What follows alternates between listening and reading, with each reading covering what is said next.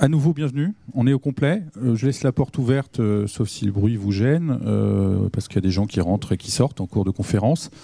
donc l'idée, c'est un peu de faire le tour rapide, parce qu'on n'a pas tant de temps que cela aujourd'hui, mais de la formation, de la, formation avec la VR, à l'aide de la VR. Alors l'année dernière, on avait fait une, conférence qui s'appelait Se former à la VR. Alors attention, hein, là c'est pas ça, là c'est euh, se former avec la VR, ce qui est un petit peu différent. Donc euh, quatre intervenants, euh, je vais les présenter, enfin je vais les laisser se présenter. Je commence par Bertrand qui, va se présenter avec un micro. Voilà. Bonjour, je suis, je suis Bertrand Wolf, je suis le co-créateur d'une société qui s'appelle Antilogie et qui a ouvert en mars 2018 un lieu qui s'appelle le Pavillon. Euh, qui est situé à Paris, euh, à République, et le pavillon est un lieu de, découverte, euh, de compréhension, d'essai aussi de, la réalité virtuelle et de la réalité augmentée dans le cadre d'un usage par les entreprises. Donc on, y joue un rôle d'évangélisation ou, d'acculturation.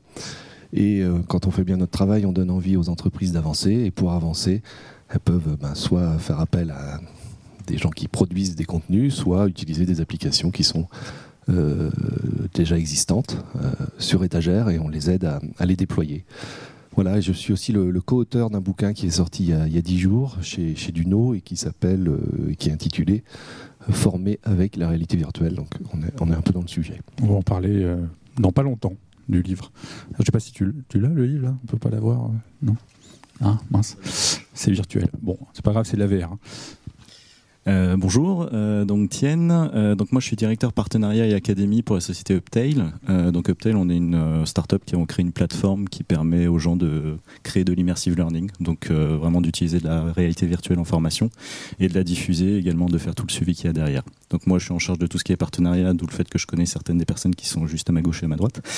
Et également ma spécialité c'est vraiment tout ce qui est utilisation de la VR en formation et vraiment accompagner tous nos clients dans le fait d'utiliser la réalité virtuelle efficacement en formation.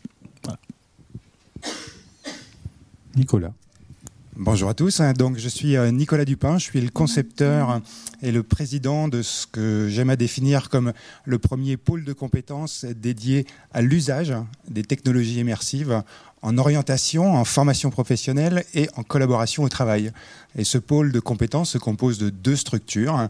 Une association qui s'appelle France Immersive Learning, qui a vocation à fédérer l'ensemble des acteurs de cette thématique, à faire émerger des problématiques communes et des besoins euh, communs. Euh, et son incarnation physique, ou son bras armé, qui s'appelle l'Immersive Learning Lab, euh, qui est un lieu d'apprentissage à l'agilité nécessaire des pédagogues pour pouvoir utiliser les dispositifs de formation immersifs en situation pédagogique. Et nous avons démarré notre activité en mars 2019, donc avec un an après le pavillon, qui nous a permis de mettre, qui fait un grand travail de mise en valeur de cette thématique dont on discutera aujourd'hui. Bonjour à tous, encore toutes mes excuses pour ce retard, ça ne se reproduira pas. Euh, Oméric Dossart, moi je suis le directeur général d'une start-up également qui s'appelle Pitchboy et on a développé un outil dans la formation euh, qui se veut à la fois immersif et interactif. Immersif, c'est le sujet d'aujourd'hui, et interactif pourquoi? Parce qu'on analyse le langage naturel dans l'immersion et qui permet, euh, comme un script, de euh, créer de l'interaction avec l'apprenant. Et à la fin de cette mise en situation, eh bien, on l'accompagne, c'est-à-dire qu'il a un débrief personnalisé sur sa performance, ses axes de progression. Et donc, il peut refaire autant de fois qu'il le souhaite. Il n'a pas la besoin de surjouer comme dans un jeu de rôle. Il n'a pas la peur du regard de l'autre, etc. Et on existe depuis le mois de janvier. On a une croissance un petit peu fulgurante parce qu'on a été 3 et aujourd'hui on est 15. Et ça montre aussi que les sujets de l'immersion et de la formation sont à cœur des entreprises et donc, euh, c'est maintenant qu'il faut y aller. Eh ben, merci à vous et félicitations. Voilà.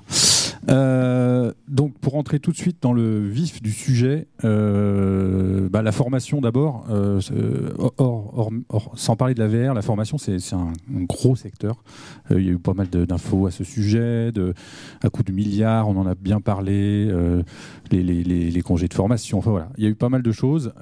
donc c'est un gros marché et c'est un marché qui, bah, a des, besoins et surtout qui a besoin de s'approprier des nouvelles technologies. C'est toujours un peu compliqué pour les gens de la formation habitués quand même euh, beaucoup à euh, euh, voilà avoir une base de lecture et puis à faire des exposés, des choses comme ça. les mises en situation, bah, comme, tu disais, c'est pas évident à, concevoir, à mettre en place. Et on s'aperçoit que depuis, je dirais, alors vous m'arrêtez si je me si je me trompe, hein, mais en tout cas depuis que la VR existe, alors elle existe la VR depuis la nuit des temps, mais on va dire que on en parle la VR, on en parle vraiment depuis 2014-2015, moment où Facebook a mis un petit billet de, de 2 milliards pour acheter la société qui s'appelle Oculus. Donc à ce moment-là, on s'est bien en enfin en reparler, pardon. Euh, et, euh, et, ça a tout de suite touché euh, pas mal de secteurs, le jeu vidéo, l'architecture, etc., et le secteur de la formation. Donc les, gens de la formation ont tout de suite compris que cet outil, même s'ils ne savaient pas du tout euh, à quoi ça servait, comment ça marchait surtout, pourrait leur permettre de, faire, des, offres de formation euh, personnalisées, euh, de la simulation, etc. etc. Donc voilà, il y, a des besoins, donc je, pense que vous n'allez pas me contredire. Là, là j'ai mis deux, trois petits, petites choses.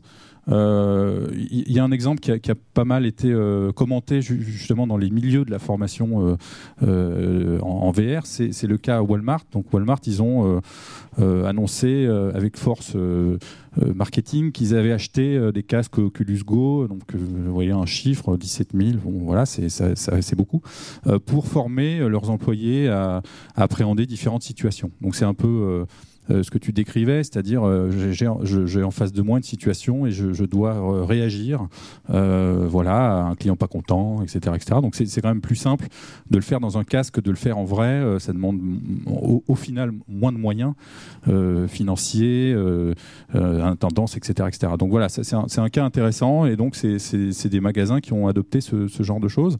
après, j'ai montré, bon évidemment, cette image-là, elle est parlante parce que évidemment les militaires euh, ben, la VR, c'est quand même les, les, les, plus gros consommateurs de, réalité virtuelle et de réalité augmentée euh, aujourd'hui, et ils ont besoin de se former à des techniques, à, voilà, à des, choses. Et ils le font aujourd'hui en, réalité virtuelle, ça coûte moins cher.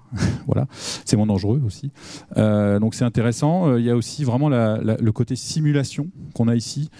par exemple, apprendre à conduire en engin. ben c'est vrai que c'est en, réalité virtuelle, on a quand même pas mal de sensations euh, beaucoup plus que devant un écran plat euh, euh, ou sur lequel on a un simulateur. Mais bon, on, a quand même cette distance qui, qui, est donnée par l'écran. Mais en VR avec le casque, c'est vrai qu'on se retrouve immergé dans, une situation euh, et l'apprentissage, euh, selon les données euh, de différents opérateurs, est beaucoup plus rapide et beaucoup plus instinctif dans un casque VR que devant un écran d'ordinateur. Donc c'est un exemple de, conduite de véhicule. Et puis, bah, encore une fois, ça coûte moins cher. faire venir un véhicule ou alors faire venir la personne sur le lieu, etc. etc. C'est une application importante. Voilà. donc bon voilà, on voit la, jeune fille chez Walmart qui tire sur un client mécontent, ou je ne sais pas ce qu'elle fait, mais bon. Euh, voilà, donc une grande réalité de secteur. Donc je pense que vous êtes d'accord sur, sur, sur, tout ça. Si vous avez des commentaires à faire, je vous laisse euh, en parler sur, vos expériences depuis 2015 euh, sur ces sujets, par exemple. Oui, je, vais revenir juste sur le cas euh, Walmart, qui effectivement est, assez parlant. Walmart, c'est le, premier employeur privé au monde. Ils ont 2 millions de salariés dans le monde, dont 1,2 million aux États-Unis.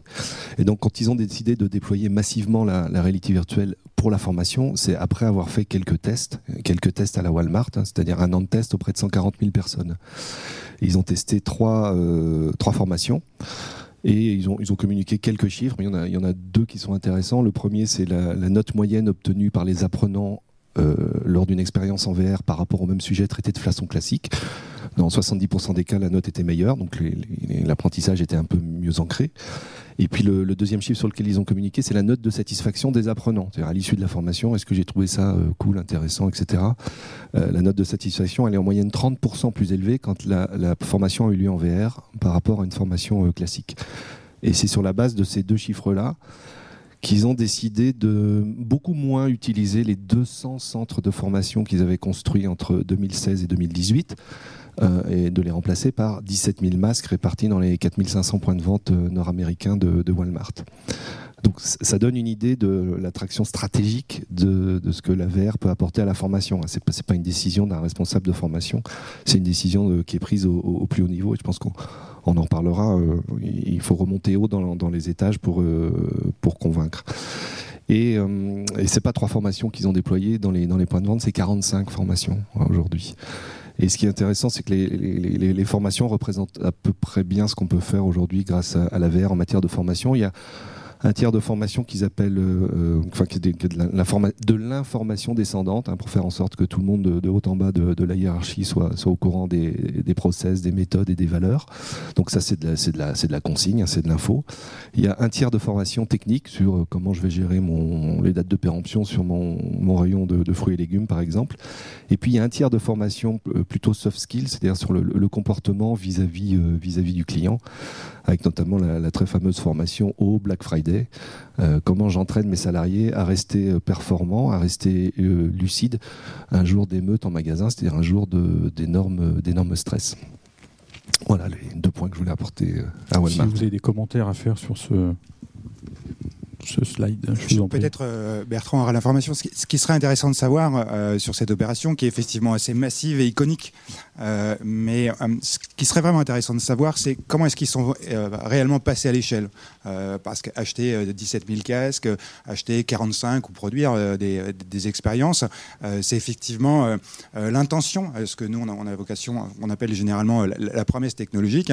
Et en fait, le, vrai enjeu, enfin me semble-t-il, hein, un des vrais enjeux, une fois qu'on a compris le potentiel phénoménal des technologies immersives. Euh, et pour le coup, euh, il y, a plusieurs technologies hein, qui sont la vidéo 360, la réalité virtuelle, la réalité augmentée, mixte, la photogrammétrie. Voilà. Donc il y, a un ensemble de technologies qui sont adaptées à des cas d'usage qui sont différents. Mais au-delà de ça, le vrai enjeu, en particulier dans le cadre de la réforme professionnelle aujourd'hui, qui est basé fondamentalement sur la notion de compétence, toute la réforme et du système de formation et des modes de délivrance des diplômes, des titres, des certificats est aujourd'hui basé sur la notion de compétence. Donc les vrais enjeux, au-delà de cette promesse technologique, c'est un, comment est-ce qu'on passe à l'échelle d'une preuve de concept à la réalité des usages, euh, comment est-ce qu'on accompagne la transformation des organismes de formation, quels qu'ils soient, à utiliser ces nouvelles technologies que les gens ne connaissent pas et avec lesquelles ils ne sont pas agiles, hein, et donc avec lesquelles ils sont aujourd'hui en difficulté à, en tirer euh, plein profit. Et euh, l'autre enjeu, parmi d'autres, mais il y en a d'autres, c'est comment est-ce qu'on euh, s'assure effectivement que ces dispositifs de formation développent réellement les compétences qui sont attendues, et soit, euh, à défaut d'être en capacité de les certifier, ce qui est un processus un peu particulier, en tous les cas, de fournir les données nécessaires à ce que les compétences qui devraient préexister au cahier des charges de la conception de n'importe quel dispositif de formation, euh, ces compétences sont bien développées monitorées hein, et considérées comme acquises à l'issue de ce dispositif de formation. Donc là, on a quand même deux dimensions. Il y a une promesse technologique qui est phénoménale et il y a une réalité des usages aujourd'hui euh, dans les dispositifs de formation, quels qu'ils soient. Euh, et entre les deux, euh, il y, a, il y a quand même des, des sujets dont il faut prendre conscience et qu'il faut traiter en pleine connaissance. Et c'est effectivement un peu tout le travail du pôle de compétences qu'on a construit. Sachant qu'on s'appuie pour faire ça sur les applications de Pitch Boy, euh, tels qui sont euh, tout à fait remarquables. Merci Nicolas pour le coup de pub. Euh, moi, je vais me faire un petit peu l'avocat du diable parce que quand Bertrand parlait des 200 centres de formation qui ont été remplacés en fait par les 17 000 casques, derrière euh, la machine, et ça, c'est, euh, ça fait partie aussi de notre ADN, c'est que la machine, elle doit être au service de l'humain, elle ne va pas remplacer l'humain. Donc certes, là, les 17 000 cases vont permettre de toucher davantage les collaborateurs, vont leur permettre d'être plus satisfaits dans la formation, vont leur permettre de travailler sur avoir un ancrage émotionnel et non pas courte durée comme du QCM ou quoi que ce soit. Mais derrière, ça veut aussi dire que les centres de formation qui ont une expertise pédagogique vont avoir plus de temps disponible pour créer des contenus plus adaptés. Et donc, ce qu'on cherche nous à faire quand on travaille avec un client, c'est aussi de travailler avec son centre de formation parce que le centre de formation, c'est son tiers de confiance. il a déjà le savoir-faire sur tout ce qu'on appelle le blended learning, donc aussi bien la partie digitale que la partie présentielle. Et donc si on arrive avec une solution qui permet de valider tout le parcours de formation et en plus met à contribution le savoir-faire pédagogique, eh bien du point de vue du centre de formation, c'est la valeur ajoutée qu'il apporte à son client. Et c'est surtout une mise en perspective. On apporte un nouveau chiffre d'affaires, c'est un peu prétentieux, mais on apporte un, un nouveau besoin qui permet à l'être humain non pas d'être derrière son ordinateur à faire une présentation, mais à vraiment mettre en avant ce qu'il sait faire et la valeur ajoutée qu'il apporte à son client. D'accord. Si tu veux. Ouais. Je vais me permettre de rajouter un petit point. Alors, un peu aussi pour faire l'avocat du diable et un peu euh, ramener aussi un peu à la réalité. Euh, c'est vrai que le coût de Walmart, alors euh, il y a des communications qui disaient 13 000, là on a 17 000, donc ça change en fonction toujours. Le coût de Walmart, c'est vraiment une notion de. Enfin, c'est vraiment purement de la communication, clairement. C'est Facebook qui a été derrière, qui a été partenaire avec StriVR, qui a été les créateurs des contenus à l'intérieur des casques. Donc je crois que c'est 45 expériences, quelque chose comme ça. Euh, qui étaient fournis en étagère à l'intérieur des différents casques. Donc 17 000 casques. Donc c'est un coût marketing, c'est un coût communication. C'est pas que négatif parce que c'était une très bonne chose pour le marché. Euh, nous, on est sur euh, Uptel, on est sur le marché depuis à peu près deux ans, deux ans et demi. Euh, on a clairement vu au départ que c'était compliqué d'évangéliser le marché par rapport à l'utilisation de la réalité virtuelle en formation. Puis il y a ça qui est arrivé. Et ça, c'est arrivé. Et qu'est-ce que ça a provoqué? Ça a provoqué tout à coup une ouverture des chakras dans les entreprises, surtout dans les grands groupes, qui se sont dit ah oui, en fait, c'est possible. Pour autant, ça ne veut pas dire que ça a amené une explosion. C'est-à-dire que, par exemple, on va prendre sur la France, euh, je vais prendre l'exemple de notre plus gros client PSA. Eux, ils en sont à environ 150 casques Oculus Go qui ont été envoyés sur euh, tous les sites de production. Ok, 150 par rapport aux 17 000, je suis d'accord, c'est quand même pas beaucoup. Mais en France, c'est beaucoup. C'est-à-dire qu'on se rend compte qu'il y a quand même un véritable frein derrière, et c'est en effet un frein qui est purement lié à la notion technologique, par rapport au coût, par rapport au déploiement, par rapport à tous ces éléments-là. Aussi également, euh, c'est une culture qui est différente entre les États-Unis et nous. C'est-à-dire qu'aux États-Unis, ils sont quand même beaucoup plus sur tout ce qui est contenu sur étagère. Ils aiment bien quand c'est tout fait, on leur donne, et ils n'ont rien à faire derrière. En France, on a une certaine tendance à beaucoup plus mettre en avant justement les expertises métiers, euh, les centres de formation, les universités d'entreprise, etc., etc. Et en effet, c'est avec eux qu'il faut travailler, c'est avec eux qu'il faut avancer pour réussir véritablement à avoir un succès, avoir véritablement un vrai déploiement de ce type de technologie. Donc ça avance. On est en train d'arriver justement parce que la technologie commence à être intéressante, pas que d'un point de vue euh, waouh justement, parce que le but c'est justement de passer cette notion du waouh que waouh euh, Walmart a fait 17 000, waouh je suis capable de faire des choses en réalité virtuelle. Non, on, je vais rejoindre tous mes collègues qui sont sur la table là, c'est vraiment de dire euh, quel est l'intérêt pédagogique, comment est-ce qu'on va véritablement développer les compétences grâce à ça? Donc ne retenez pas le waouh. C'est fini le waouh. C'était il y a quelques temps. Euh, et, et, donc quand on connaît rien à tout ça, voilà. Euh, voilà, vous avez, vous avez envie de, de, de, de, vous lancer dans la, dans la. Vous êtes une entreprise, vous voulez, euh, vous voulez vous lancer dans la, dans la formation en VR. euh, voilà, vous êtes un intervenant, je ne sais pas. Euh, par où commencer? Donc là, j'ai mis justement, donc euh, Bertrand parlait, donc bah, le, le pavillon et puis le, le, le livre qui, est, qui est sorti. Bah, je vous laisse en discuter. Voilà. Bah, en fait, si on considère que la VR est une technologie, moi je préfère dire que c'est un média, mais en tant que technologie, c'est une technologie expérientielle. C'est-à-dire que tant qu'on l'a pas essayé, c'est assez difficile de, comprendre ce qu'on peut ressentir. Or, euh, il est beaucoup question euh, d'émotion, et particulièrement en lien avec, euh, avec la formation, hein, où on va chercher et obtenir un ancrage émotionnel qui est plus difficile à obtenir dans, dans la vraie vie. Donc, il faut essayer. Voilà. Et il y a encore aujourd'hui une majorité de Français qui n'a jamais mis la tête dans un masque de verre. hein. C'est une- je crois qu'il y a une étude du, CNC qui, dit ça. Et, euh, et il y a encore moins de gens qui ont déjà euh, euh, testé la réalité virtuelle dans un cadre professionnel. Dans un musée, oui. pour faire du jeu vidéo, oui. Mais pour, pour, euh, le, pour le boulot, euh, beaucoup moins. Donc euh, oui, il y a un travail important d'évangélisation qui est mené par tous les acteurs de, l'écosystème, qu'ils soient concepteurs de- de- certains formateurs qui sont plutôt en avance. Et puis nous, on a décidé d'en faire, euh, faire notre activité principale, hein, la culturation. Donc on a, on a réuni des, des cas d'usage, donc des applications de réalité virtuelle et de réalité augmentée utilisées par les entreprises, hein, principalement euh, en France, voilà, dont, dont celle de mes camarades ici présents. Et, on reçoit donc essentiellement des grands groupes. Hein. Aujourd'hui, la peur de la techno et du budget fait qu'il y a assez peu de, petits comptes ou de petites entreprises de PME qui, viennent spontanément. plutôt des grands groupes, donc envoyés par soit les départements d'innovation, soit les départements ressources humaines, et spécialement la formation pour euh, découvrir, pour essayer, pour tester euh, certaines des applications que, l'on a, que l'on tient à leur disposition euh, au pavillon.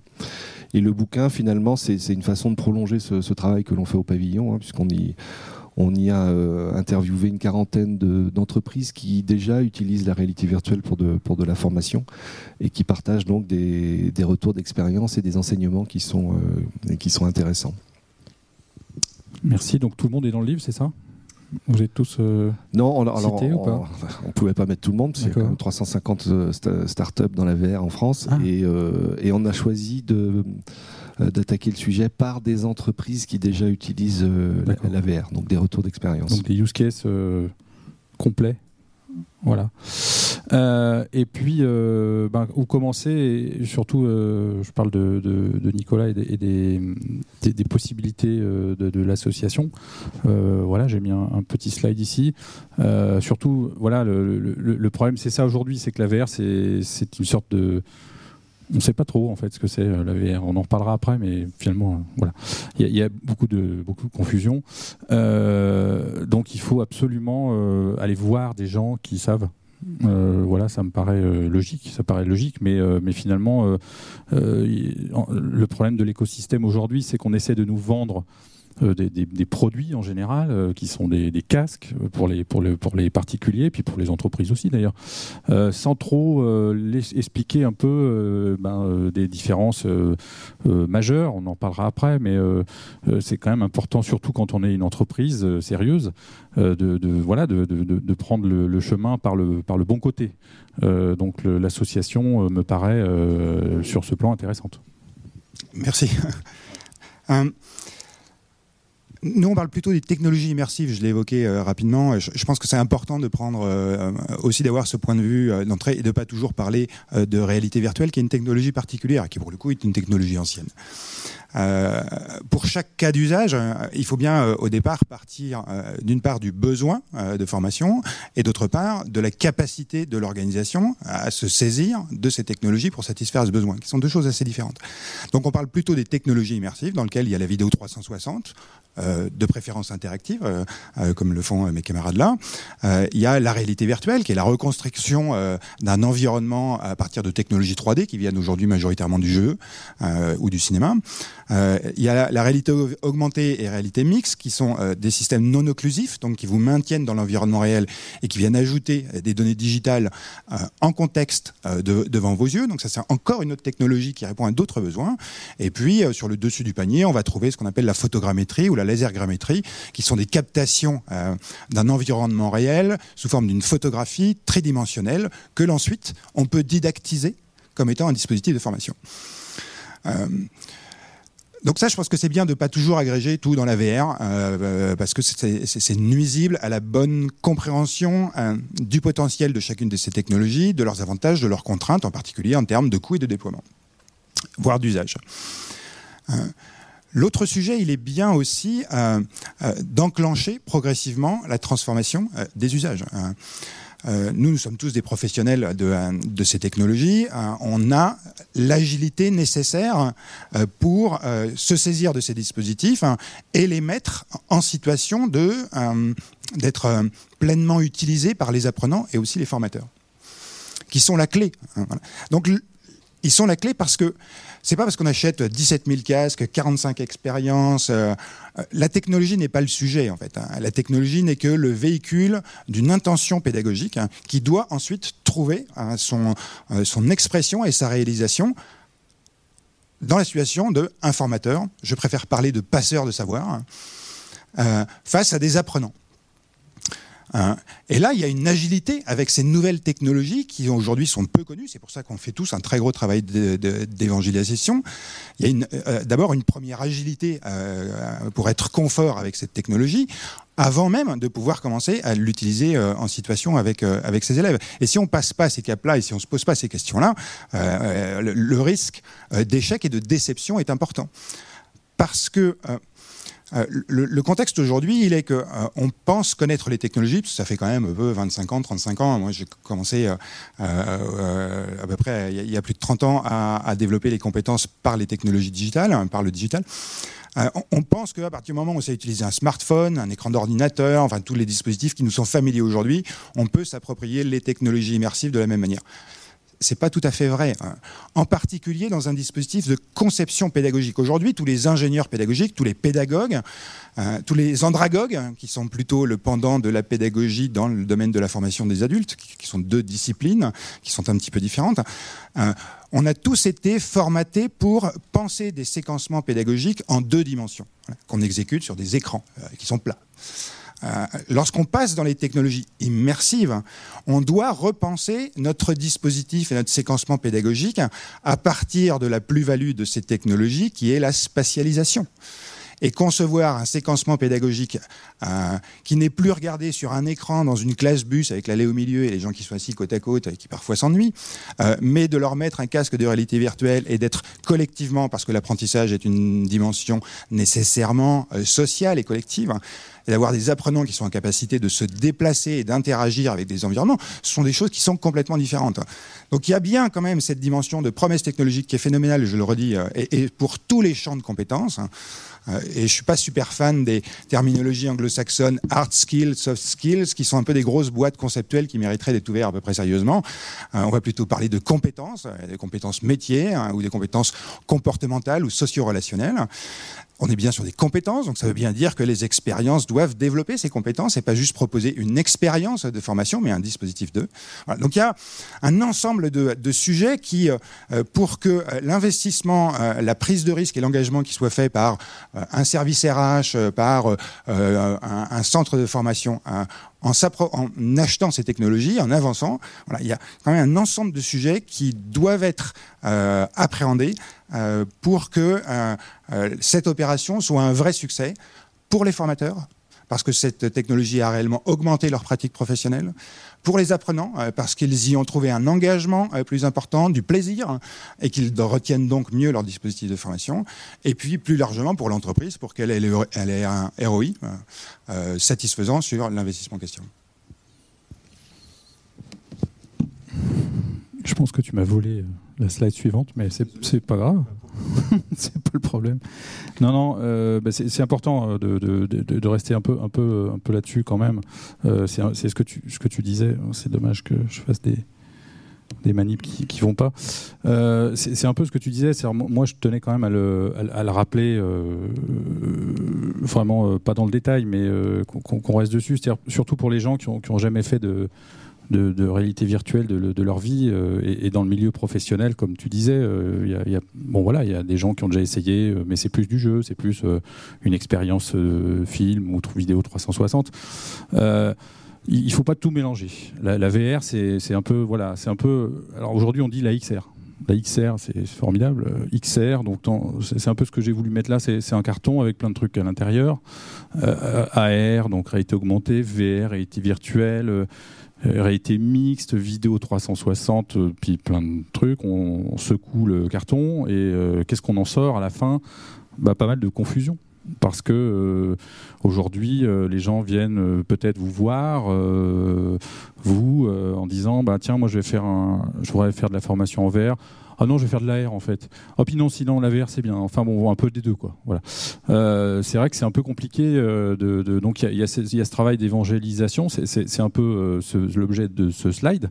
on va pas passer une heure dessus, mais c'est important de vraiment. Il, faut se poser la question de la technologie et de, ce, carton dans lequel on va mettre plein de plein d'informations. Il va falloir en tirer ben, ce dont vous avez besoin. comme, comme, comme disait Nicolas, c'est la technologie, ça n'est pas tout, c'est juste une aide, voilà, une, aide pour euh, bah, justement euh, améliorer ou rendre plus, plus utile ou plein d'autres éléments, cette, idée de formation. donc il faut aller voir les professionnels, encore une fois, pour tester. Et donc, bah, je, reviens sur le pavillon. Voilà, euh, tester des expériences en réalité augmentée, tester des expériences en réalité virtuelle, des films 360. Il y a, il y a, de la formation aujourd'hui qui est basée sur euh, une vidéo 360. Donc, on est dans un casque. donc, on a mis ici un peu. Moi, j'ai mis un peu des notions ici de, de degré de liberté. C'est-à-dire que dans un casque, une vidéo 360, c'est plutôt euh, à la base passif, c'est-à-dire qu'on a quelque chose qui se passe autour de nous, donc ça peut être suffisant en termes de formation, on a une réaction, euh, on ne se déplace pas dans l'environnement euh, virtuel, euh, et puis par-dessus ça, on peut mettre des couches interactives, donc ça après vous nous l'expliquerez. c'est important, donc c'est les, deux grosses différences dans la, dans la, dans la VR. Euh, donc, quand je, quand je dis VR, c'est dans le sens immersif. Donc, je mets un casque sur la tête. C'est pas j'ai sur mon smartphone un, film que je, tourne avec mon doigt parce que ça c'est pas très pas très immersif. Euh, donc, la différence entre les images précalculées, donc rendues, euh, donc avec une, plutôt une, notion d'interactivité, de, même si c'est pas tellement vrai, mais mais d'un niveau, on va dire, de premier niveau et puis euh, des, expériences temps réel, c'est-à-dire que le, monde se construit autour de vous euh, pendant que vous y êtes et, se, modifie selon euh, ben, vos, actions. donc ça, c'est par exemple la simulation de conduite d'engin. Ben, on est plutôt dans ce cas-là de temps réel.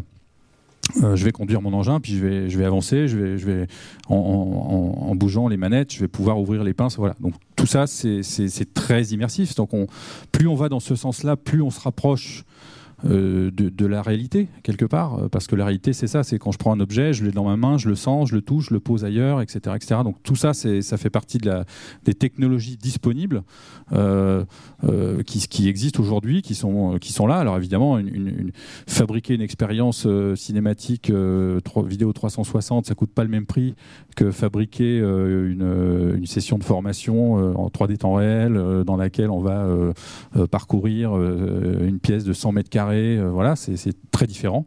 Euh, donc c'est des choses importantes à bien prendre en compte. Donc c'est pour ça que j'ai mis ce slide parce que voilà, euh, la première chose en fait de, des, quatre personnes qui sont là, c'est d'évangéliser.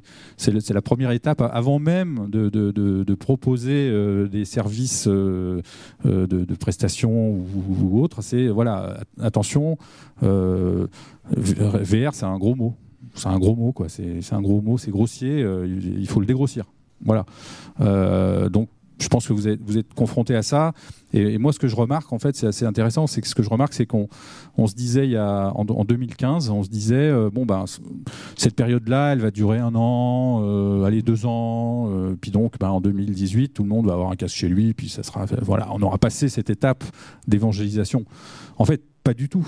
On n'en est pas du tout là. On en est ça n'a pas évolué énormément. C'est-à-dire euh, comme, vous disiez, les, gens qui ont eu une, expérience de réalité virtuelle, quelle qu'elle soit, sont peu nombreux en réalité. Donc oui, les chiffres qu'on a annoncés tout à l'heure sont des chiffres euh, qui paraissent, euh, quand on voit ça, on se dit tout le monde sait ce que c'est la, VR, tout le monde a compris, maintenant il faut juste discuter des prix. Quoi. En gros, voilà combien ça coûte. En fait, non, on n'en est pas du tout là.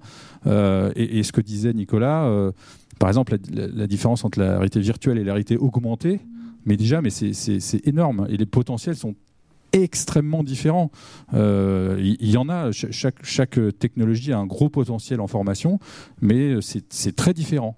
Euh, les usages sont différents, les lieux euh, pour pouvoir les, expérimenter, ces choses-là sont très différentes. Réalité augmentée, bah, vous devez être sur votre réalité. Euh, par exemple, euh, apprendre, à, apprendre à piloter une machine, il bah, faut que la machine soit là. réalité virtuelle, vous n'avez pas besoin, etc., etc. Donc ça, c'est des choses extrêmement importantes que, je n'ai pas résumées ici, mais voilà. Ça, ça, vous permet déjà d'avoir voilà, c'est le, le, fil rouge. C'est qu'est-ce que je vais euh, choisir au départ, euh, qu'est-ce qui est adapté euh, à mon métier, plus que donc une, techno plus adaptée plus qu'une autre. Donc ça, c'est très important.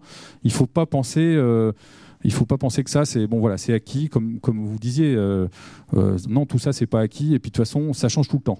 En plus la technologie euh, c'est pas pas valable que pour la réalité virtuelle ou que pour la XR c'est valable pour toutes les technologies. Mais mais dans la XR la techno change. Tous les deux mois, il y a une grosse nouveauté.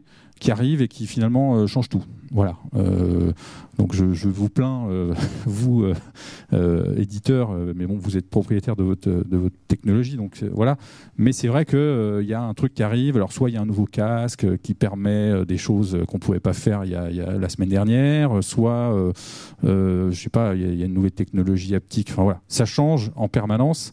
Euh, c'est un peu euh, inquiétant pour moi parce que euh, du coup c'est très dur d'être tout le temps formé à la technologie VR, donc pour pouvoir la transmettre, c'est un peu compliqué. Et d'autre part, c'est comme si le marché essayait désespérément de rajouter des couches et des, offres technologiques pour pouvoir survivre. Et ça, c'est voilà, c'est un peu mon inquiétude. Je te vois dire non, et donc je veux bien ton, ton, avis. Deux, choses. Un, il y a, euh, quel que soit le matériel, il y a un truc qui ne changera pas, c'est euh, l'effet que ça fait d'être en réalité virtuelle, c'est-à-dire le sentiment d'immersion, qui est le, pilier de, toute expérience, de toute bonne expérience en VR, et donc en formation. Euh, deuxième chose, il n'y a pas d'emballement du marché euh, pour euh, essayer de sortir le dernier produit qui remplacera le précédent. Simplement, les, producteurs de hardware essayent de faire des efforts pour supprimer un à un les, ce qu'on appelle les pain points en anglais, les pain points de la réalité virtuelle. soit en améliorant la qualité de l'image, du son, euh, soit en rendant la mise en place, le déploiement des masques un peu plus, euh, un peu plus aisé. Alors oui, ça évolue rapidement, mais si on le regarde avec cet angle-là, tant mieux si ça évolue rapidement, parce que ça permet un usage euh, simplifié par des gens non experts de, de, ces masques. D'un point de vue plus formation, moi j'aurais une certaine tendance à dire aussi que au final c'est une modalité. C'est-à-dire que l'immersive learning ou euh, l'utilisation des technologies XR en formation, c'est une modalité. Comme le e-learning est une modalité dans du blended learning, comme du présentiel est une modalité. Donc d'un point de vue conception de formation, d'un point de vue réflexion sur le développement des compétences à utiliser des technologies, euh, au final, on est focalisé sur un seul point. C'est toujours la même chose. À quel moment je vais utiliser cette modalité-là dans mon parcours de formation? Donc ça colle très bien avec le sujet d'aujourd'hui. Euh, la technologie, en effet, comme Bertrand l'a dit, euh, ça se développe beaucoup pour enlever les pain points. C'est aussi, ça se développe aussi beaucoup pour améliorer l'immersion. On est beaucoup plus sur des éléments comme ça. Mais d'un point de vue formateur, d'un point de vue concepteur de formation, toutes ces évolutions technologiques, euh, bah, je vous dirais bien que c'est pas parce qu'il va y avoir du haptique qui va arriver que ça va changer la manière de faire une formation en immersive learning. Ça va rajouter une couche à l'intérieur, mais c'est pas ça qui va changer ma conception pédagogique non plus. Donc c'est pas non plus si effrayant que ça de voir que ça arrive. Je dirais même que on est plutôt content que ça arrive, qu'il y ait beaucoup de choses qui arrivent, que ça soit de plus en plus facile de déployer des casques, que ce soit de plus en plus facile d'installer des corners VR dans une entreprise ou des choses comme ça. Euh, le plus important, c'est vraiment de se concentrer sur bah, comment je vais utiliser ça. Actuellement, ce qui est, enfin, ce qui est très drôle, c'est qu'on rencontre beaucoup de clients différents et euh, un point que moi je remarque beaucoup quand on discute avec eux, c'est qu'il y a un an et demi, on leur montrait de la formation en VR. Ils étaient un peu, en mode Ouais, c'est cool, c'est de la VR. Maintenant, on leur montre de la VR et ils sont en mode Ah oui, je pourrais faire ça, je pourrais faire ça, je pourrais faire ça, je pourrais utiliser ça pour ça, pour ça, pour ça. Il y a un an et demi, ils étaient en train de me demander euh, Est-ce que je peux utiliser la VR pour former les gens sur Excel? Non, euh, se mettre dans un casque de verre pour regarder un écran, ça sert à rien. Euh, maintenant, j'ai plus personne qui me dit ça. C'est-à-dire qu'il y a quand même une certaine acculturation qui a été faite quand même, et les gens ne sont plus si perdus que ça sur le potentiel de la technologie. Donc le fait que ça évolue, c'est bien. Euh, encore une fois, c'est très très bien tout ce qui a été annoncé du côté d'Oculus, tout ce qui sont annoncés par tous les constructeurs, c'est très très bien. Limite, on aimerait bien qu'ils aillent un peu plus vite sur certaines choses. Ce, ce serait mieux pour nous. Mais voilà, ça changera pas que actuellement, euh, bah, ça reste de la conception de formation et donc c'est ça qu'il faut développer le plus. Maintenant, il y a un avantage avec la VR et c'est aussi quelque chose qu'on a remarqué.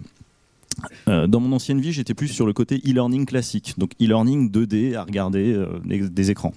Et quand on essayait de voir des experts métiers pour créer un e-learning, c'était une tannée parce qu'il faut dire ce qui est, euh, conceptualiser toute la, euh, toute la compétence, toutes les connaissances pour mettre ça en 2D, c'est pas toujours très simple. Par contre, ce qu'on remarque maintenant, c'est qu'avec la VR, ben, les experts métiers, ils y vont beaucoup plus vite. Pourquoi? Parce qu'on leur dit que c'est la réalité. On leur dit de prendre la réalité de leur travail, la réalité de ce qu'ils font, et tout de suite, c'est beaucoup plus simple. Donc c'est quand même quelque chose qui commence à bien arriver, qui commence à être bien ancré et qui fonctionne quand même plutôt bien. Euh, maintenant, on attend vraiment juste que tout ça évolue encore plus euh, pour qu'on puisse aller encore plus loin en termes d'immersion. Donc vous avez, vous avez vu en combien de temps l'évolution euh, de, vos clients, prospects ou partenaires Parce que tu me dis ça, c'est vrai que moi je suis pas dans, le secteur de la formation, donc j'ai pas cette vision, mais ça m'intéresse de savoir est-ce que ça a évolué vite dans leur tête ou pas? Euh, ce que qu'est-ce qui fait que ça a évolué comme ça? C'est parce qu'ils ont expérimenté justement euh, plus ou comment ça se comment ça s'est passé pour eux? Parce que ça fait des années qu'on fait du super. Ouais, mais non non mais c'est intéressant de savoir. en fait, euh, bah, si, si, je me base uniquement sur ce que nous on a vu du côté Uptail, voilà, on existe depuis deux ans et demi. La première année, on a surtout été créateur de contenu parce qu'il fallait évangéliser le marché pour montrer ce qui était possible de faire. Donc, on va dire 2017, ça a été l'année vraiment, euh, vraiment l'année de l'évangélisation. 2018, ça a été l'année euh, où les gens ont commencé à vouloir faire des choses plus personnalisées. Donc justement, il y a eu le cas Walmart qui a débarqué. Euh, donc ça a aussi ouvert les chakras, pardon, sur cette partie-là. Donc 2018, ça a été vraiment ça. C'est tout le monde a commencé à vouloir s'y mettre. Tout le monde a commencé à faire des pilotes, des proof of concept sur des sujets à eux. 2019, c'est l'année, nous on considère c'est l'année du déploiement à l'échelle ce qui implique toutes les problématiques qu'il y a derrière en termes de déploiement à l'échelle. C'est-à-dire bah, comment je fais pour installer mes casques, comment je fais pour avoir, euh, que les gens puissent regarder mes formations, etc., etc. On n'est même plus sur la technologie euh, d'immersion en elle-même, on est sur comment je fais pour déployer ça à l'intérieur de mon entreprise. Donc au final, en moins de trois ans, on a quand même vu une grosse évolution et un gros changement là-dessus. Qu'est-ce qui a pu provoquer ça? Bah, En effet, les gros coûts, du style Walmart et compagnie, le fait qu'il y ait de plus en plus de cas d'usage qui sont arrivés, aussi le fait qu'il y ait de plus en plus de chiffres qui sont arrivés, de véritables chiffres sur l'efficacité de la VR en formation. Parce que ça, euh, en 2017, 2018, début 2018, à chaque fois qu'on nous demandait, euh, vous avez des chiffres, des recherches, des ROI, etc., etc., c'était un peu difficile d'en trouver des véritablement pertinents et vraiment intéressants. Maintenant, ça va, on en a plein, et ça aide aussi, ça a poussé énormément là-dessus. Donc, ça en parle de plus en plus, il y a énormément de communication autour de tout ça. Euh, même si on dit qu'au final, les cases de verre, il n'y en a pas tant que ça, en fait, euh, quand on regarde l'Oculus Go, il s'est vendu quand même beaucoup. Euh, L'Oculus Quest, qui est sorti à peine euh, en juillet, il s'en est déjà vendu, je crois, presque un million, quelque chose comme ça. donc, mine de rien, ça commence à rentrer dans les mœurs, ça commence à rentrer dans les usages, et les gens, notamment les gens de la formation qui ont besoin d'innover constamment, ben, ils s'y intéressent vraiment de plus en plus. Et c'est ça qui a beaucoup aidé. D'accord, tu veux dire quelque chose là-dessus? Non. Ok. ben voilà nous y voilà, nous y sommes. Euh, donc là, on a, on jusqu'à présent parlé euh, euh, généralité, même si on n'a on a, on pas encore vu de cas, d'usage. Donc l'idée, c'est voilà, c'est de voir un peu Pitch Boy Uptel. on, ne va pas faire des démos, hein, c'est pas le but, mais, c'est juste d'expliquer voilà les, concepts. moi, je connais pas Pitch Boy, je connais Uptel parce que je l'ai utilisé en fait. Je t'expliquerai. mais je connais pas Pitch Boy. Enfin, j'ai compris le concept. Donc déjà, bravo parce que j'ai compris euh, à quoi ça servait. Euh, je trouve ça plutôt bien. Euh, je te, laisse un peu expliquer ce que c'est. Et puis, quand est-ce que vous êtes. Alors, en une phrase, on fait, nous, de la VR en vidéo 360 avec de l'IA et du NLU pour de la formation sur les soft skills. Ça va J'ai perdu tout le monde? Ouais, c'est bon. Parfait. Concrètement, on va si je prends un, cas concret, on travaille avec Bouygues Telecom. Ils ont un enjeu très important qui est de former les conseillers clients.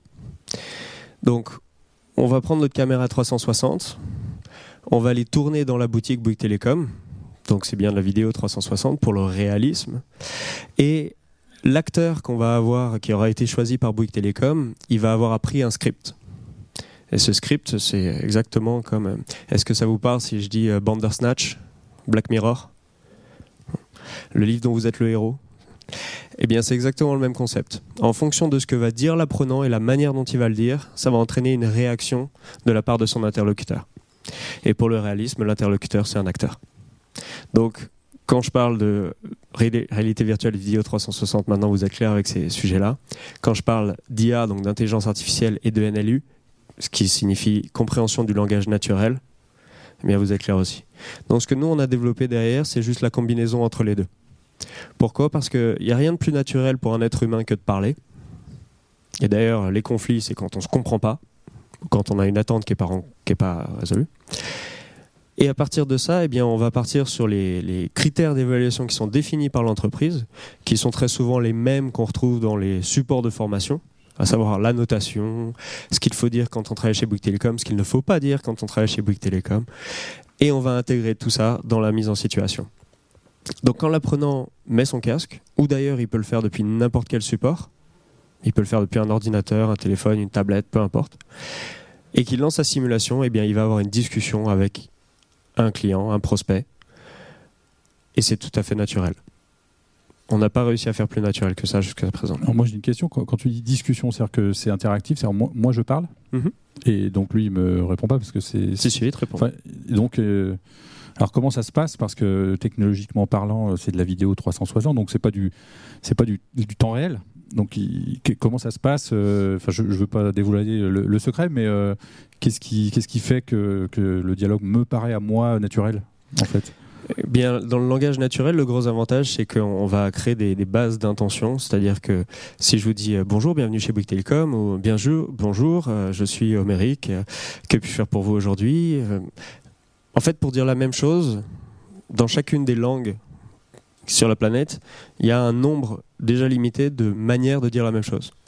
Donc nous, on va créer toutes ces bases, et ça va permettre à la machine de comprendre ah bah tiens, la personne là, elle a eu tel niveau de langage. Ou alors tiens, elle a dit salut. Ah non, salut, c'est Bouygues Télécom. Non. Donc la réaction que va avoir l'acteur, euh, ça va être Ah, c'est comme ça que vous accueillez vos clients chez Bouygues. Euh, pour choquer. Toujours cette notion aussi de, réel. Euh, et il faut imaginer tout ça maintenant sur une simulation qui va durer dans les 8 minutes, comme c'est le cas dans, le, dans la vie. Ok. Donc c'est concentré, c'est donc c'est une niche de la formation euh, cette, cette, mise en situation. Euh, et donc, euh, bah, ça se passe bien pour vous? Ça se passe très bien. ça se passe très très bien. On... Je rejoins ce que disait Tuan tout à l'heure, c'est qu'on est, on est également dans la phase de POC avec la phase de déploiement. Donc il y a un niveau de maturation auprès des clients. Donc ce qu'on fait généralement, c'est qu'on garde une période de trois mois qu'on appelle la période de démarrage une fois qu'on leur a livré le scénario, pour qu'ils puissent eux en fait s'en servir et, et, faire du haut bas. C'est-à-dire qu'ils vont aller présenter tout ça à la direction générale euh, pour bien se faire mousser, c'est très important. Et après descendre aussi auprès des, apprenants de demain pour qu'ils puissent eux faire des retours et voir s'il n'y a pas des choses à corriger, à adapter. Euh. Et, et les retours sont très positifs, donc ça permet d'aller vite. Moi, il y, a quelque chose qui m'intéresse. c'est euh, bah, on, connaissait avant le coût de ce genre d'expérience en réel, c'est-à-dire que je pouvais avoir mobiliser une journée et puis faire passer des gens avec des vrais acteurs pour le coup. En face, tout ça en vrai, bon, voilà, on, arrivait à, connaître un, coût. Est-ce que le coût euh, en, réalité virtuelle, euh, est-ce qu'il y a un rapport? Est-ce que c'est moins cher? Est-ce que c'est plus cher pour l'entreprise? Comment, comment, comment ça se passe? Alors il y a un coût d'investissement qui lui est plus cher, mais dès lors qu'on passe dans la phase de déploiement, parce que alors, dans le coût d'investissement, ça va être quoi? Ça va être la création du scénario, euh, donc qui prend dans les un mois, euh, avec un chef de projet dédié. Après, vous avez la partie euh, tournage, puis post-production, où là vous avez encore un à deux jours de tournage, post-production dans les trois semaines, donc on va dire un deuxième mois. Et après tout ce qui est enregistrement des bases d'intention, de la compréhension du langage, et là vous avez encore un mois. Donc vous avez un coût un, un compressible qui est pour la création du scénario pour l'entreprise, et après dès lors qu'il commence à déployer, eh bien l'amortissement se fait progressivement. Et dès lors qu'on a plus de 50 collaborateurs à former, c'est quelque chose qui commence à... Parce que vous avez de la récurrence. Euh, pourquoi? Bon là on a une image derrière sur le score, donc le feedback qu'on a directement avec le détail. Donc un apprenant quand il a terminé sa mise en situation, il va pouvoir voir ce qu'il a bien fait, ce sur quoi il doit travailler, il va avoir le détail aussi de comment progresser. Et donc il a un accompagnement qui est sur mesure, sans avoir besoin de faire intervenir quelqu'un qui va le juger ou qui va lui dire, qui va apporter. Euh, parce que c'est là où en fait l'humain a une limite. C'est que si quelqu'un me donne un conseil, j'ai deux manières de le percevoir. Soit je le vois comme un conseil, soit je le vois comme une critique. Et donc la réception de mon cerveau par rapport à ça va pas être la même. Si je le perçois comme une critique, je vais avoir une tendance à rejet. Si je le vois comme un conseil, je vais tendance à chercher à l'accepter.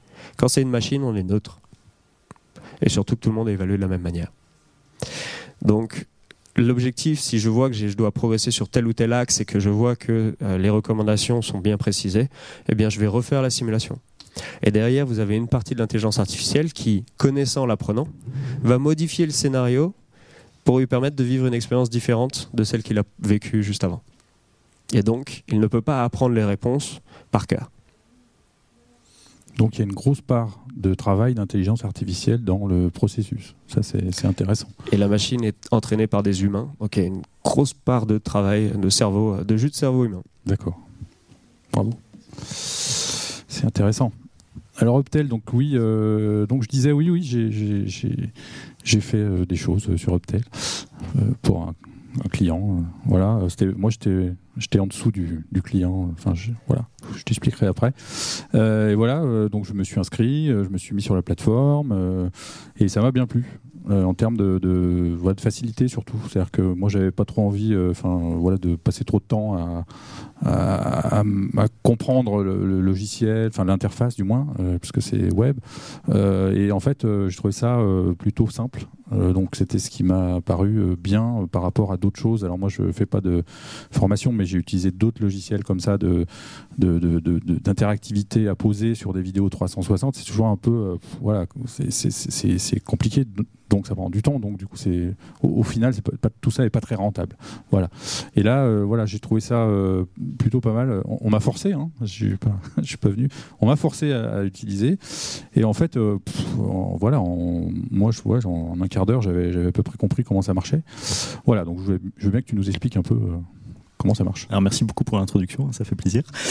ça veut dire que le travail qu'on fait est plutôt bien.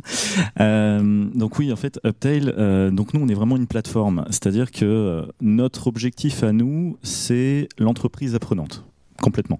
C'est-à-dire que euh, nous, l'idée, c'est de donner la main aux gens qui ont la connaissance dans les entreprises pour pouvoir créer ce type d'expérience et pouvoir utiliser ce type de modalité. Donc en fait, on a vraiment tourné tous nos développements, notre plateforme, autour justement de la facilité d'utilisation, autour du fait de d'aider le concepteur pour justement ben, démocratiser l'immersive learning. C'est vraiment notre objectif, c'est vraiment notre but. Euh, notre but à nous est pas de, euh, est pas d'être spécialiste euh, dans une partie bien précise, comme comme du côté de Pitchboy par exemple. Nous, on va essayer vraiment d'atteindre sur la majorité des compétences, que ce soit hard skill ou soft skill, désolé pour les termes, euh, qui euh, vont euh, qui vont vraiment enfin qui vont vraiment être présents dans toutes les dans tous les secteurs possibles de l'entreprise. Donc en fait, on a vraiment créé une plateforme, c'est-à-dire on se considère pas comme un outil auteur, on n'est pas un simple outil auteur parce qu'au départ, on était un outil auteur. Et quand on était juste un outil auteur, on a rencontré les problématiques de comment je déploie tout ça derrière. Donc après, on a mis en place tout ce qu'il fallait pour le déploiement. Après ça, ça a été toute la problématique comment je fais pour pouvoir piloter et suivre mes formations maintenant euh, par rapport à ça. Donc on a mis en place toute la notion qu'il y avait derrière aussi de reporting et tout. Donc on est vraiment une plateforme qui va permettre la création, la diffusion et le pilotage d'expériences d'immersive learning. Euh, après notre principe, c'est vraiment encore une fois d'aider le concepteur. C'est-à-dire qu'on a pensé à tout le process de création et on va offrir dans la plateforme la possibilité aux gens de suivre tout ce process. C'est-à-dire qu'ils vont euh, avoir un éditeur de storyboard spécifique qui va leur permettre de créer leur storyboard, leur conception pédagogique, pouvoir le faire valider et tout, parce que c'est la partie la plus longue, quoi qu'on en dise. Hein. C'est vraiment la conception pédagogique qui est la plus longue. Ensuite, euh, sur la partie tournage, c'est pas lié à nous, mais on va quand même avoir énormément de formation et d'accompagnement de nos clients par rapport à ça pour les aider à avoir les bonnes pratiques. Euh, on va même mettre des fonctionnalités pour les aider, euh, tout simplement, parce que vu que l'idée c'est que n'importe qui soit capable de le faire, s'il faut une machine de gamer pour pouvoir faire mes traitements de vidéos, c'est un peu galère. Donc euh, on a mis en place par exemple des fonctionnalités de processing des vidéos directement dans la plateforme. On va utiliser la puissance du cloud. Donc on a une solution cloud, on est sur le cloud de Microsoft parce qu'on y a deux de nos fondateurs qui sont des anciens de Microsoft. Euh, et euh, ça va aider énormément pour tout ce qui est puissance de calcul. Donc on n'a pas besoin d'avoir une machine de compétition pour pouvoir l'utiliser. Ensuite avec la plateforme vous allez pouvoir ajouter toutes les interactions.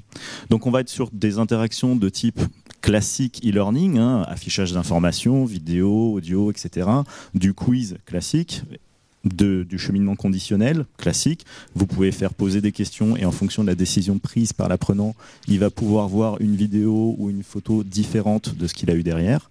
Et on va rajouter d'autres éléments un peu plus poussés. Par exemple, tout ce qui est manipulation des objets 3D également. Donc on a mis des éléments qui vont utiliser les manettes pour que les gens puissent vraiment attraper des objets, faire des manipulations avec.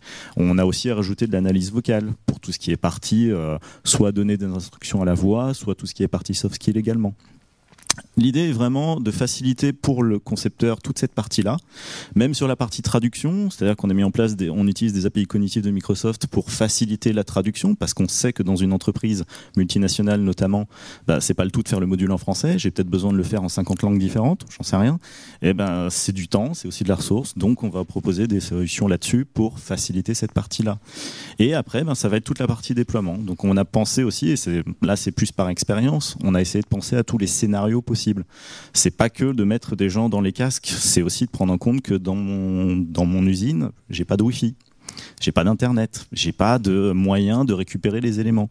Donc on a mis en place des applications, du matériel pour pouvoir permettre tout ce qui est vision offline également, online, tout en récupérant tout ce qui est notion de reporting.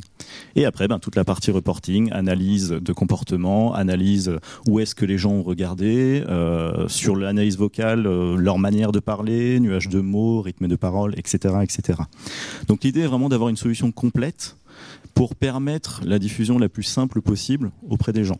Et euh, nous, on le voit, hein, notre plus gros client actuellement, ça doit être PSA, donc le groupe PSA. Euh, il travaille avec nous depuis un an et demi. Ça a commencé avec une phase de POC, comme pour beaucoup. C'est-à-dire on commence toujours avec une phase de POC, quoi qu'il arrive, euh, sachant qu'on arrive quand même à, raccourcir les temps de POC du fait bah, qu'on utilise la plateforme pour le faire euh, fonctionner. Euh, mais PSA, au bout d'un an et demi, ils en sont maintenant à 80 créateurs différents. Ils en sont à 300 expériences qui ont été créées au sein de l'entreprise sur 5 pays différents. et ce qui est vraiment intéressant pour nous, c'est que les personnes qui créent, ce ne sont pas que des gens de la formation. Ce sont des gens des opérateurs qui travaillent sur des lignes de production, qui peuvent aller faire leur petite capsule en allant capter euh, euh, une, photo ou une vidéo 360 et de rajouter par eux-mêmes des éléments. Et euh, PSA a énormément de cas d'usage différents, même des cas d'usage que nous, on n'avait pas du tout pensé. Du style, ils ont créé une expérience par eux-mêmes sur comment je fais pour que mes, mes salariés, mes opérateurs dans les usines, soient, aient les bonnes pratiques par rapport à l'échauffement. C'est bête, hein, c'est un kiné et un médecin d'un site à Mulhouse qui a décidé de faire ça tout seul. Euh, c'est une expérience qui suit la vie d'un opérateur dans sa journée et à chaque moment, ben, il va montrer des exercices d'étirement, d'échauffement, etc. Il demande à l'apprenant de faire les choses. Et ça a été une des premières grosses expériences qui a été diffusée en masse. Je crois qu'ils en sont à 20 000 personnes qui sont passées dans l'expérience euh, dans, toutes les, dans toutes les usines du groupe. Voilà. C'est intéressant parce que du coup les utilisateurs s'approprient le, pas, l'outil, parce que bon, l'outil pourrait faire ça avec d'autres euh, concurrents, j'en sais rien. Mais en tout cas, le, la, perception de ce qu'on peut faire euh, avec la, VR, euh, donc ça, c'est plutôt intéressant. Donc on a vu les outils, on a vu euh, les gens qui sont plus là au-dessus des outils euh, pour euh, parler en général de la VR, l'évangéliser, montrer des choses, proposer des services, etc. nous avons fait une heure 00. je vous félicite. si vous avez des questions à poser à nos intervenants, vous n'hésitez pas, c'est maintenant. On peut prendre cinq minutes pour, pour vous répondre. Voilà. Et puis si vous n'en avez pas, ben, je vais aller faire le je vous laisse un micro.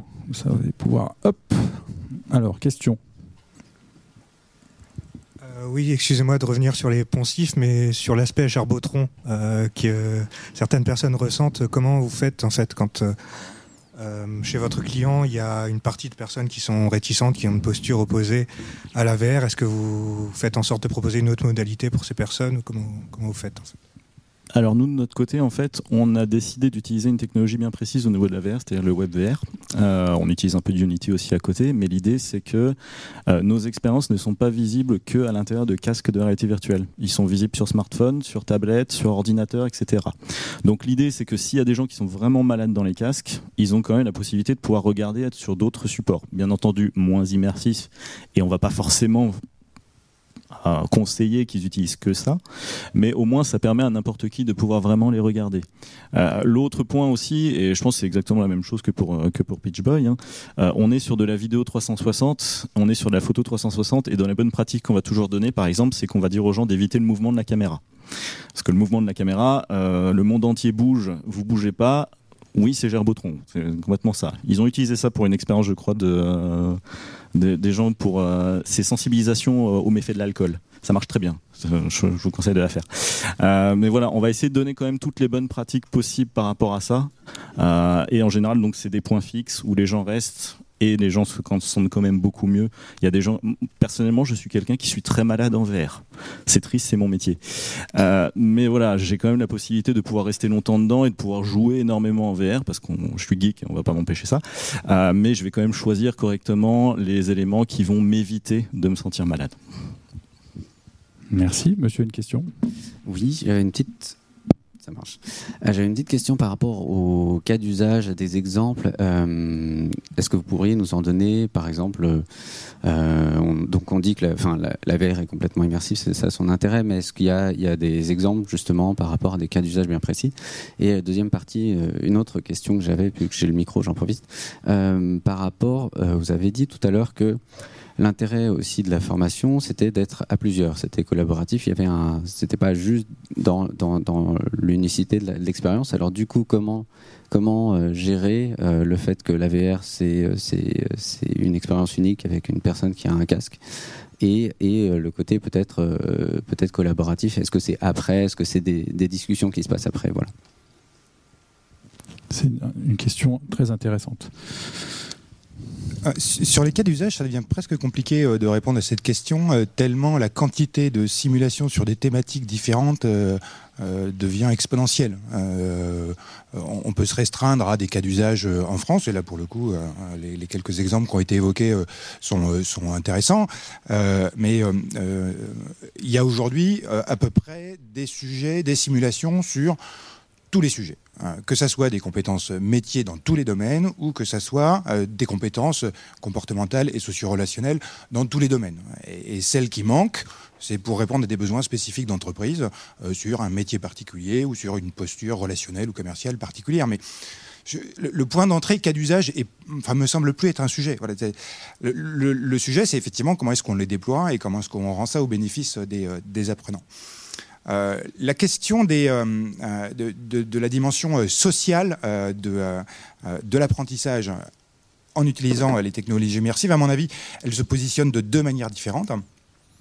Euh, la première, c'est comme ça l'a déjà été évoqué, c'est en présentiel. Euh, à ce moment-là, on va avoir une modalité, on va utiliser euh, un outil d'enrichissement d'une séquence pédagogique traditionnelle. Et, donc là, on est bien dans le métier du formateur, de comment, à travers différents médias d'apprentissage, il organise cette expérience sociale qui est d'apprendre collectivement. Euh, et, l'autre euh, euh, situation, elle est liée sur ce que j'appelle en général la promesse de l'ubiquité, ou qu'on pourrait plus, rapidement dire des, classes virtuelles. Aujourd'hui, ce qu'on appelle les classes virtuelles, c'est-à-dire un partage d'écran, Skype et des documents à ses qualités, elle a vite assez ses limites, surtout si on est, si on est beaucoup. Et pour le coup, c'est d'ailleurs bien pour ça que Facebook, entre autres, investit des, des milliards de dollars pour développer son réseau social et des situations euh, de relations sociales euh, en réalité virtuelle, c'est euh, la possibilité sous forme d'un avatar de se rendre sur ce qu'on va, restant dans la formation, un plateau technique, quel qu'il soit, et de se retrouver en étant chez soi, à son bureau, et de se retrouver incarné sur ce plateau technique avec d'autres apprenants et d'autres avatars et d'y faire ce qu'on y ferait dans la réalité sans avoir besoin de se déplacer. Donc, ça, c'est une modalité qui est vraiment intéressante. Euh, euh, aujourd'hui, euh, assez, assez opérationnelle. il y a des outils qui existent. Il y a certaines expériences qui sont pensées pour ça. Entre autres, dans la dimension de tout ce qui est collaboration au travail, formation, mais aussi collaboration au travail. Ça fait déjà, il y, a, déjà plusieurs outils qui sont utilisés depuis plusieurs années, entre autres dans l'industrie, pour faire de la revue de projet en réalité virtuelle et en collaboratif depuis de nombreuses années là, on, retombe à nouveau sur la capacité des organisations à se saisir euh, euh, de, de, ces outils existants, euh, à transformer leurs pratiques professionnelles pour les passer à l'échelle.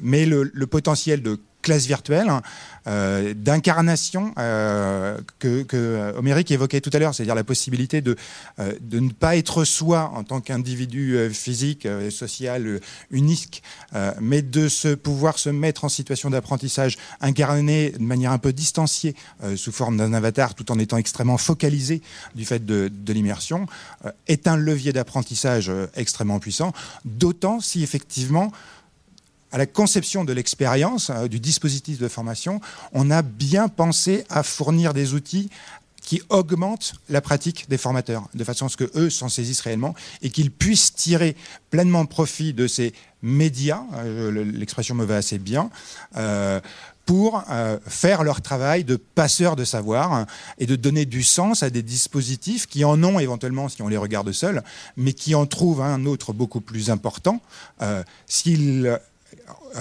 sont euh, euh, mis en perspective, animés par un professionnel de la formation, de la pédagogie, et qui vient donner du sens et qui vient vous emporter dans la passion qui est son métier. si on a affaire à des gens qui sont passionnés par leur métier de passeur de savoir, et qui fait que là, effectivement, l'émotion qui est apportée par la technologie est décuplée par le travail du, formateur qui reste la clé, me semble-t-il. Eh bien, alors, ah, j'ai une question. Je vois Philippe euh, là-bas qui veut poser une question. Je vais lui donner le micro et après je vous la pose et puis après, c'est fini. Voilà. Merci. Merci. Euh, Philippe Fuchs, prof de réalité virtuelle depuis très longtemps. C'est juste une information pour cet après-midi pour les problèmes de nausée, de confort, etc. Je fais une intervention, une conférence de 16h30 à 17h30 sur ce qu'il faut connaître, indispensable à connaître en réalité virtuelle on parlera de ces problèmes-là et d'immersion, interaction, mais au niveau de l'être humain. À quelle heure? De 16h30 à 17h30 dans une salle ici, Théma ou Thème, je ne sais plus combien. Ok, on y sera. Euh, il me semble que l'année dernière, M. Wolf euh, parlait d'un quatrième média, tout ce qui est expérience euh, XR. Et il parlait aussi du fait de faire, de mettre en place une grammaire. Et ce qui était important, c'était de développer cette grammaire qui n'avait pas été écrite encore. Et je voulais savoir depuis un an, est-ce que cette, grammaire avait été écrite? Et si oui, est-ce qu'il y a des axes qui se, qui se, qui, se font, euh, qui émergent? Alors, spécifiquement au sujet de la formation ou euh, sur la Alors, dans un premier temps, dans un premier temps assez large, et après nous la formation. Parce que moi, je pense à la formation des élèves. Si on veut essayer d'utiliser ces outils-là euh, dans l'éducation, par exemple, bah, il faut qu'on puisse s'appuyer sur cette fameuse grammaire. Oui, alors j'évoquais cette grammaire effectivement parce que j'aime parler de la VR comme d'un média, puisque le dispositif, c'est en tout cas sur la un masque de réalité virtuelle, c'est deux lentilles euh, qui permettent de regarder un écran comme un média. Mais c'est un média qui a des, spécificités, et, notamment il a cette spécificité unique que n'ont aucun autre média, qui est de disparaître quand on l'utilise et on est en, le, dispositif médiatique disparaît. C'est comme si le média était transparent. C'est ça qui crée euh, l'immersion, la présence, euh, etc. Et comme tout nouveau média, chaque fois ça a été le cas, hein, il y a euh, une façon de travailler avec et d'utiliser les potentialités de ce nouveau média qui sont, à créer, qui sont à écrire. Alors, ça ne veut pas dire qu'il y a un abécédaire de la VR qui, a été écrit depuis un an, mais simplement il y a tous les jours des centaines de boîtes qui essayent de le, de, mettre en pratique et d'avancer. Et sur les aspects de, formation, je voudrais juste apporter un, témoignage très simple. Quand on a ouvert le, pavillon, on avait quelques petites dizaines d'applications euh, qui étaient liées euh, à la formation. Aujourd'hui, on en a plusieurs centaines. Donc les choses euh, évoluent très très vite. On était tous là aujourd'hui pour témoigner de, de l'avancée et des progrès qui sont faits et de cette grammaire qui s'écrit en même temps qu'on écrit les histoires qui vont avec. Merci de votre présence. Vous avez... Juste un complément euh, à la question de monsieur. Euh, à défaut d'une grammaire, effectivement, je partage euh, parfaitement. il faut effectivement qu'on s'accorde sur la création d'un vocabulaire de description de ce que c'est qu'une bonne expérience VR ou d'une moins bonne expérience VR. Et, et, pour mon point de vue, de ce que c'est qu'un bon outil pédagogique, immersif, en tous les cas, qu'on puisse le définir ainsi avec des langages communs pour les techniciens et pour les pédagogues. Donc ça, c'est un vrai sujet. à défaut de cette grammaire, il y a une charte de bon usage des techniciens technologies immersives qui vient d'être publié par un collectif dont Philippe Fuchs a été un des principaux artisans et qui permet de poser un cadre d'usage euh, qui était absolument nécessaire. Donc euh, on a déjà un premier élément. Et effectivement, je vous encourage, si vous avez le temps, à aller écouter la conférence de Philippe, parce que la question de la nausée en VR est une vieille question assez récurrente, dont les racines se remontent à l'utilisation de dispositifs qui étaient inadaptés, des téléphones avec des mauvaises expériences, et que la conception, euh, la compréhension des mécanismes qui font qu'on est malade est parfaitement maîtrisée depuis très longtemps. L'enjeu, il est plutôt de s'appuyer sur ce savoir-faire français fort ancien pour concevoir des expériences qui ne rendent pas malade, parce qu'il y a quelques cas où c'est le cas, mais l'immense majorité, il n'y a aucune raison d'être malade si ça a été bien pensé. Et euh, Monsieur Fuchs fait partie des gens qui euh, ont parfaitement euh, défriché tous ces sujets depuis très longtemps, et voilà, assister à sa conférence, vous ne le regrettez pas. Monsieur, une dernière question. Juste une question. C'est est-ce que vous avez des exemples au niveau des, des formations Parce qu'on parle beaucoup d'inclusive par rapport à l'handicap. Est-ce que la VR ou est-ce que vous avez des exemples par rapport à ça? Niveau est-ce que dans la formation, euh, est-ce qu'il y a quelque est-ce que ça a un intérêt, est-ce que ça peut aussi apporter quelque chose au niveau du côté inclusif? Alors, euh, sur la notion d'inclusif, euh, si on part sur certains sujets, Spécifiquement dans les entreprises, il n'y en a pas beaucoup qui ont été faites. Euh, faut dire ce qui est. Euh, ils se cherchent tous encore un petit peu sur cette partie-là. Et je pense même que sur la formation classique, euh, ils se cherchent encore tous un petit peu sur cette partie-là. Euh, sur des choses qui sont faites, par contre, plus en mode recherche, il y a des choses assez intéressantes. Notamment tout ce qui est utilisation de la VR pour. Alors, c'est pas vraiment sur la notion d'inclusif, mais là, on va plus être sur la notion d'handicap ou sur la notion de euh, vraiment euh, prendre en compte les personnes handicapées ou pour aider à la rééducation ou des choses comme ça. C'est-à-dire que sur tout ce qui est sur tout ce qui est médical ou autre, il y a énormément de choses qui sont faites par le biais de la VR, euh, notamment pour les personnes. Là, récemment, on a participé à un hackathon avec l'Institut du cerveau et de la moelle épinière sur la rééducation des personnes cérébro-lésées. C'est-à-dire juste après un AVC ou juste après euh, voilà un, accident cérébral qui ont besoin de réapprendre à parler ou qui ont besoin de réapprendre à interagir avec leur environnement. Euh, donc l'utilisation de la VR a des cas très intéressants par rapport à ça, pour le réapprentissage du contexte des mots, pour le réapprentissage de tout simplement de comprendre le sens de quelque chose. L'utilisation de la VR commence à être pas mal utilisée. On va avoir des choses aussi sur tout ce qui est traitement de la douleur, euh, l'utilisation d'expériences en VR pour vraiment pousser sur le côté, voilà, c'est des éléments un peu d'hypnothérapie ou des éléments comme ça, mais pour le traitement de la douleur, des douleurs chroniques. Euh, maintenant, euh, vraiment sur de l'inclusif ou autre, il n'y en a pas vraiment beaucoup. L'exemple que je dirais qui est peut-être le plus proche après, je sais pas, c'est peut-être une mauvaise interprétation de ma part, mais euh, il y a une boîte qui s'appelle Reverto qui a sorti une expérience sur tout ce qui est harcèlement, sexisme et harcèlement au travail. Et ils sont en train de travailler sur énormément de choses là-dessus pour sensibiliser les gens en entreprise par rapport à ce type de comportement. Euh, du style, si jamais vous avez possibilité de tester l'expérience, je vous invite à la tester. Hein, euh, pour tout ce qui est sexisme ordinaire dans le cadre de l'entreprise, se retrouver dans la peau d'une femme victime de harcèlement au travail, c'est très perturbant et euh, c'est vraiment une expérience très enrichissante à faire. Euh, mais voilà, donc il y a quand même des choses qui commencent à arriver, mais du fait que c'est quand même un média, euh, même moi j'utilise le terme média maintenant, vu que c'est un média qui a quand même ses contraintes techniques, la VR c'est quand même être dans un casque, la vue est très importante. c'est vrai que pour tout ce qui est gestion du handicap par rapport à l'utilisation de la VR, ça reste encore assez compliqué, même s'il y a des recherches qui se font là-dessus. Euh, euh, Accenture a, lancé il y a trois ans une application qui s'appelle AndySwap, euh, qui permet de, se retrouver face à des personnes en situation de handicap dans l'entreprise ou face à des collègues qui eux bossent avec des personnes en situation de handicap et vous allez avoir un, échange avec ces personnes-là et peut-être prendre conscience que malgré vous, vous aussi vous véhiculez des stéréotypes liés, liés, liés au handicap. Voilà, c'est la seule expérience française que je connaisse sur le, sur le sujet. Juste pour dire, vous l'avez peut-être vu euh, dans le slide tout à l'heure, euh, dans les fondateurs de l'association France Immersive, il y a la GFIP, donc euh, l'organisation qui s'occupe de l'insertion professionnelle et de l'orientation professionnelle des personnes en situation de handicap. C'est le sujet de 2020, un des sujets transverses de tous les fondateurs de l'association, c'est effectivement de développer cette formidable promesse des technologies immersives au service de l'inclusion et, et l'activité professionnelle des personnes en situation de handicap.